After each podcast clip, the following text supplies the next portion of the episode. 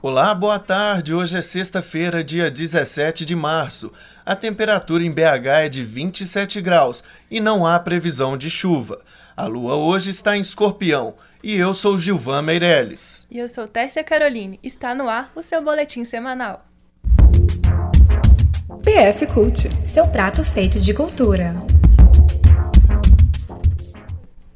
Teatro Marília realiza homenagem à mulher durante todo o mês de março. Vitor Bastos conta como será o evento. A Fundação Municipal de Cultura realizará, durante todo o mês de março, uma série de espetáculos e ações em homenagem às mulheres no Teatro Marília. O evento, intitulado Mulher em Foco, busca contemplar, de maneira simbólica e prática, a presença da mulher no cenário artístico, a programação inclui espetáculos de teatro e dança, além de uma roda de conversa e oficinas. A proposta é promover uma ampla reflexão sobre as diferentes perspectivas que a produção feminina traz ao cenário artístico e como combater as desigualdades presentes neste universo. Os ingressos podem ser adquiridos na bilheteria do teatro por R$ 10,00 a inteira e R$ 5,00 a meia entrada. Novo filme Bela e a Fera estreia essa semana. A repórter Julia Rosquay já assistiu e conta para nós o que achou. A adaptação do clássico da Disney Bela e a Fera estreou no Brasil nesta quinta-feira. O primeiro filme, de 1991, é uma animação. Já o segundo conta com a atuação de Emma Watson e Dan Stevens. As diferenças não param por aí. A adaptação traz mais detalhes sobre o passado tanto da Fera quanto da Bela. Além disso, músicas novas foram adicionadas à trilha sonora, assim como o primeiro relacionamento homoafetivo de personagens da Disney. A produção está maravilhosa e não perde em nada para o desenho, vale a pena assistir. Netflix compra direitos autorais do último filme de Orson Welles. Mais detalhes com a repórter Isabela Guimarães. Gilvan, o filme O Outro Lado do Vento, foi realizado em 1970, mas não chegou a ser concluído.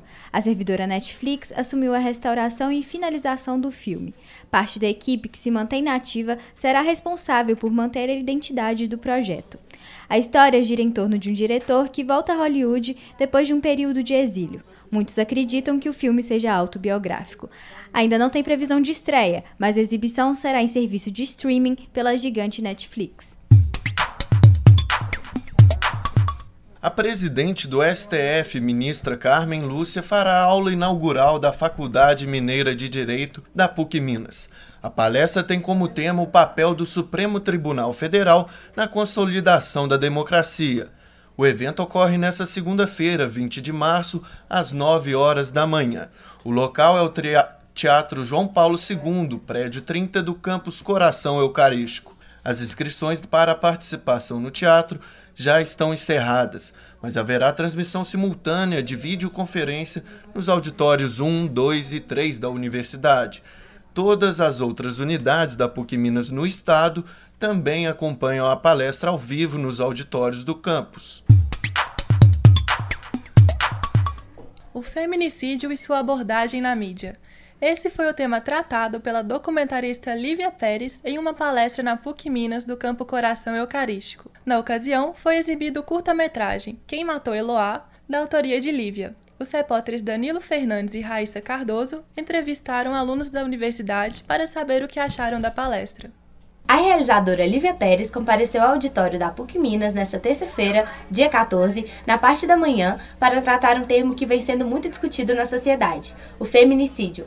A palestra interessou muito aos estudantes de comunicação que lotaram o auditório. Após a exibição do documentário, Lívia falou um pouco mais sobre a violência contra mulheres e como ela é tratada na mídia. A diretora abriu a palestra para perguntas dos alunos, que levantaram temas importantes para a comunicação, como ética jornalística. Laís Polite, é, sou de Sagitário. É, eu achei a palestra incrível, porque eu acho que o feminicídio tem que ser um tema tratado, sim, tanto nas universidades, em qualquer outro lugar. Antes era um termo, um termo banalizado, só que hoje em dia é um termo muito importante que a gente não pode deixar de falar e nem de discutir em nenhum lugar. Ranier Alves, Libra. Então, achei a palestra muito interessante. O tema é bastante pertinente, né? Achei bastante pontual. O Brasil, como foi dito na palestra, é o quinto país em número de assassinatos de mulheres. Cada vez mais é importante entender as nuances do que é o feminicídio exatamente para a gente revelar para a sociedade a projeção e o tamanho da monstruosidade que é esse genocídio de mulheres. Jaqueline Alves dos Santos, Capricórnio. Amei a palestra, principalmente pela identificação de alguns, alguns detalhes, algumas coisas que passam muito despercebido no dia a dia, principalmente do é, machismo, algumas coisas que a gente não nota e acaba passando. O que mais me chocou foi a questão da mídia e a manipulação sobre a morte de Eloá.